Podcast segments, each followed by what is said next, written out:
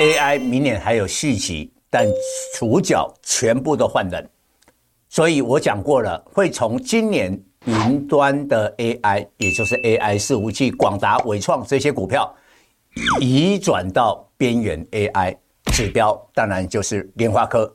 联发科即将成为台股下一个千金，而这个千金最货真价实，今天告诉你。各位粉丝朋友，大家好，我是陈章。现在是礼拜五盘后的分析。今天开盘再创今年新高，但是压力来了。蔡总不是有讲过了吗？不会一次直接上一万八千点，预计在一万七千八百点这个附近开始有压力了。所以今天讲没有台积电涨，没有莲花科涨，这个指数恐怕是。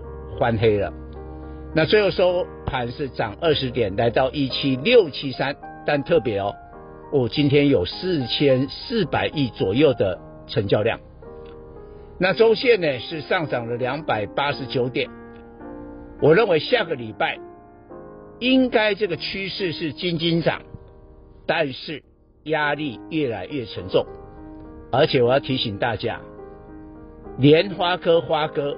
没有意外的话，下礼拜就成为台股的第十三千金。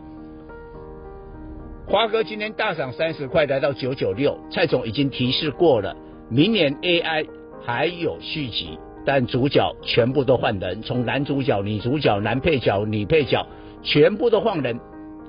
今年是云端 AI，所以伟创、广达这些 AI 伺服器飙翻天。但是明年呢？边缘 AI，AI 的手机，AI 的 PC，你看昨天英特尔发表一系列的产品，而市场最瞩目的是在 AI PC 的处理器架构，这个 Core Ultra 可以用在电脑跟笔电。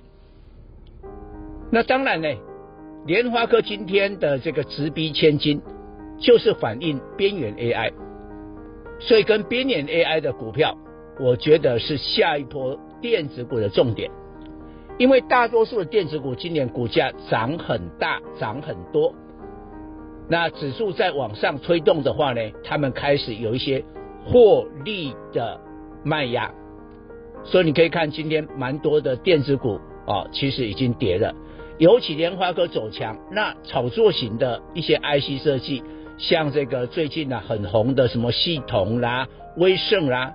今天都明显的重挫，但是我要强调，联发科蔡总不是现在快一千块我才这边来讲，我的会员，顶级的会员，因为他们购买股票的能力比较强，他们是在七百五十块进场的，那今天收盘是九百九十六，你看已经赚了那么多。